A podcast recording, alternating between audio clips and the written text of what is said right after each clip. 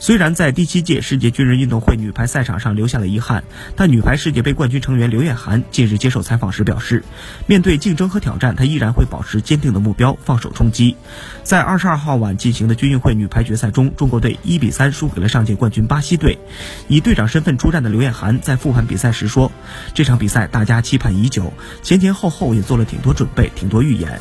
刘晏含说，在国家队时，他主要还是替补。明年的东京奥运会只有十二个队员席位，竞争将比今年更加激烈。刘晏含说：“对于我来说，还是要力争做好自己，就是要目标坚定，然后放手冲击。”